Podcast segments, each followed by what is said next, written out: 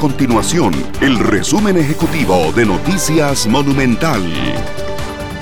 Hola, mi nombre es Fernanda Romero y estas son las informaciones más importantes del día en Noticias Monumental.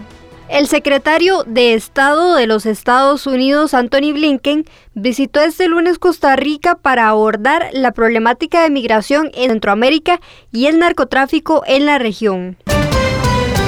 El presidente del Tribunal Supremo de Elecciones, Luis Antonio Sobrado, compareció este lunes en la Comisión Legislativa Investigadora sobre la presunta filtración del narcotráfico en la zona sur. Estas y otras informaciones usted las puede encontrar en nuestro sitio web www.monumental.co.cr. Nuestro compromiso es mantener a Costa Rica informada. Esto fue el resumen ejecutivo de Noticias Monumental.